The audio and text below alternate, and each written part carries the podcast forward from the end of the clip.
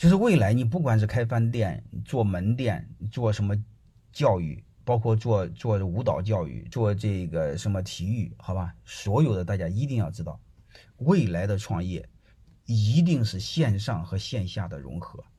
那你说我的只能线下，没有线上，毁了什么毁了？你的脑袋老了。那你说我做的就是线下，你说饭店怎么线上？怎么不可以呢？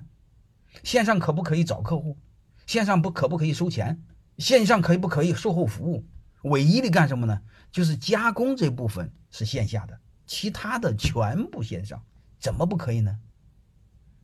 那时候我做体育培训的一样的事啊，线上找客户不可可不可以？线上联谊可不可以？线上收费可不可以？线上基知基本知识的传播可不可以？剩下有一部分的训练搬在线下，怎么不可以呢？好吧，这是最最基本的东西。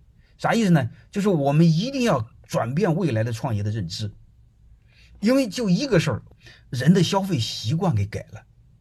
就是我们不管做什么，我们一定要首先对环境做分析。呃，环境做什么分析呢？大环境首先是什么环境？政治环境，再就是什么？呃，经济环境，经济环境下行，明白吗？再另外科技，科技还行，特别是五 G。出现马上不单是短视频，长视频就会有，这是第。另外还有一个是什么？社会，社会最主要的是人口，人口结构，再就是人口的习惯。人口的习惯最关键的一个习惯就是今天你一定感受到了，人的消费习惯改了，都喜欢趴在手机上了，连老太太就趴手机上了。将来一旦实行那个数字货币一实施，你不趴手机上也得趴手机上，能明白这意思吧？所以这个时候呢，我就想说一句话：你想创业，你对社会的认知要比客户更超前才行。我以前说过，英雄都是时代的产物，我们不能对抗对抗时代。大学生常用 B 站，大学生常用，千万别封闭自己。为什么？因为这帮大学生，三五年之后他都进入职场了，十年之后他是社会的主力。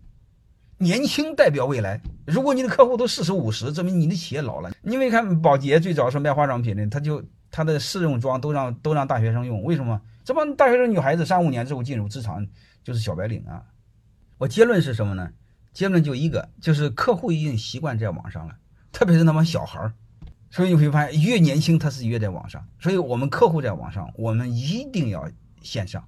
所以我就想说，未来创业一定是线上和线下融合。就是未来，你不要再谈我线上线下，未来一定是线上和线下的融合。